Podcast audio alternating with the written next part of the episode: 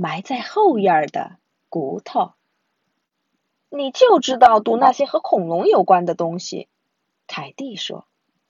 瑞安笑着说：“恐龙很神奇啊，但是现在是夏天。”凯蒂告诉他：“我们应该去外边做点有趣的事儿，除非游泳。”瑞安说：“但镇上的游泳池关了。”“嗯，是个好主意。”“什么主意？”凯蒂咧嘴笑了。“我们需要一个游泳池。”瑞安放下了手里的书。爸爸妈妈，凯蒂和瑞安跑进厨房。我们可以在后院建一个游泳池吗？一个游泳池？妈妈问。那太费钱了。爸爸大笑起来。建游泳池的唯一办法就是自己挖。说完，他笑得更厉害了。凯蒂把瑞安拖出了房间。就是说，他小声说。我们可以自己挖个游泳池。瑞安看着他，觉得他简直疯了。你知道，爸爸是开玩笑的，不是吗？当然，凯蒂说。但那并不意味着我们不能照做啊。铁锹在哪儿？瑞安问。凯蒂和瑞安立刻开始工作。他们在蓝莓树丛旁边挖下去，越挖越深。这工作很辛苦。但是坑越来越大。忽然，当的一声，凯蒂的铁锹撞到了什么硬的东西，肯定是块石头。瑞安说。凯蒂又挖了一会儿，他往下看，不是石头，也许是块木头。瑞安说。他在凯蒂挖的地方旁边继续挖，埋在地下的东西很长，但并不宽。最后，他们把它从土里拖了出来。瑞安把它擦干净。这是一根骨头，凯蒂说。哇，瑞安说，它几乎和我一样高，肯定是大型动物的骨头，比如一匹马的，或许，也许是。瑞安屏住了呼吸。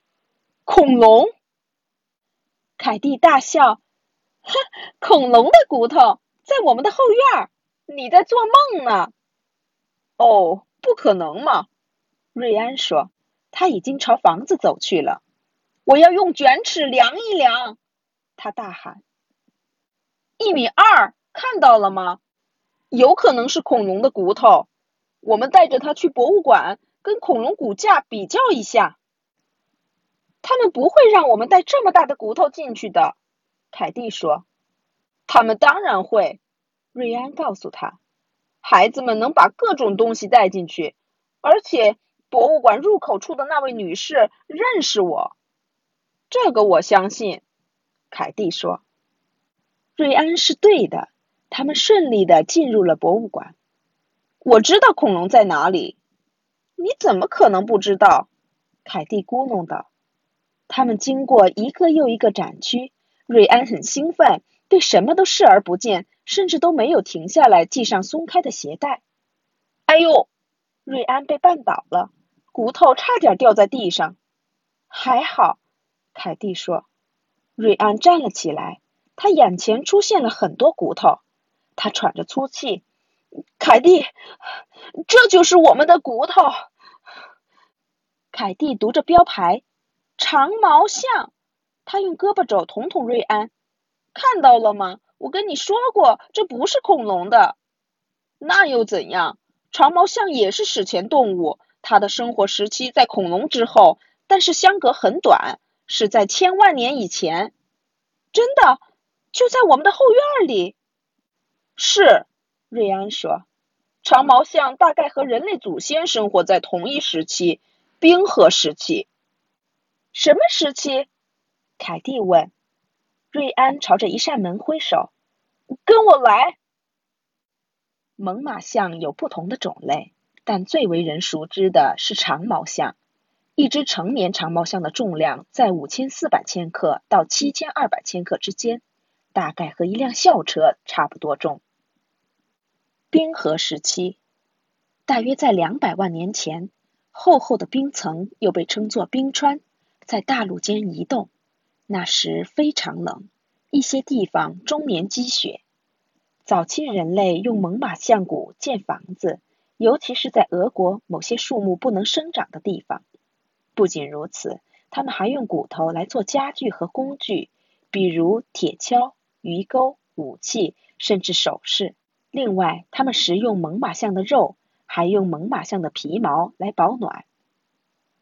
冰河时期很凉爽，瑞安说。你想说的是寒冷吧？凯蒂纠正他。瑞安咧嘴笑了。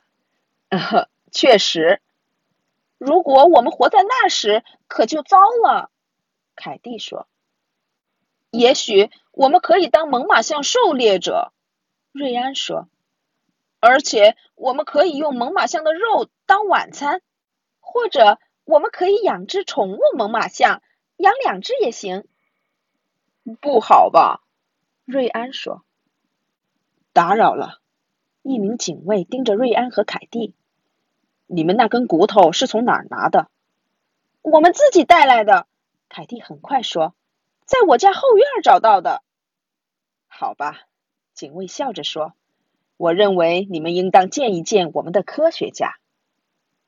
同一天，胡克博士来到了瑞安和凯蒂家里，他和他们的父母讲了关于猛犸象和冰河时期的知识，以及他希望能在他们的后院挖掘更多骨头的意愿。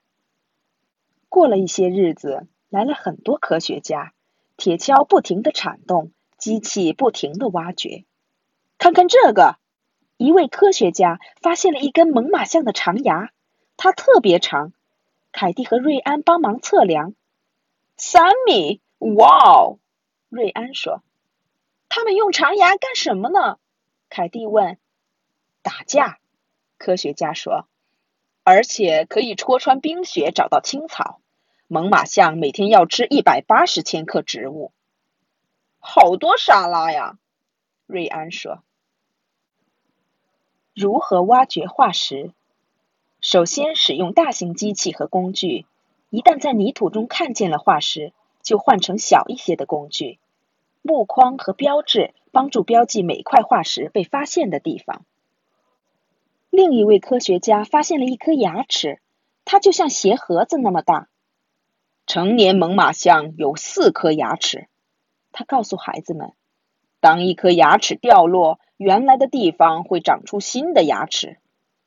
猛犸象一生中会有六副牙齿，当最后一副牙齿掉落，猛犸象就再也不能咀嚼，所以它会死去。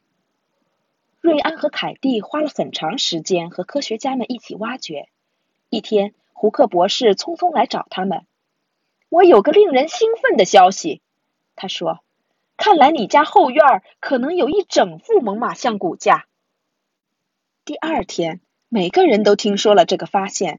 凯蒂和瑞安上电视了，还有他们的爸爸妈妈。当摄像机关掉之后，妈妈看着孩子们：“我们院子里有了一个巨大的坑，你们觉得我们应该用它来干什么呢？”没过多久，凯蒂就在他们崭新的游泳池里玩了。快来呀！他呼唤着瑞安。瑞安正聚精会神的读书呢。他凝视着游泳池，它像一个巨大的水池，一个很久很久以前长毛象来过的地方。他几乎可以看到它们。是什么杀死了猛犸象？是天气的极端变化，草原变成了森林，所以猛犸象失去了食物来源。人类狩猎者。疾病，没人知道确切原因。瑞安，凯蒂呼喊道：“你就知道读那些和长毛象有关的东西，快来一起玩！”瑞安笑了，的确有点热，所以他也跳进了游泳池。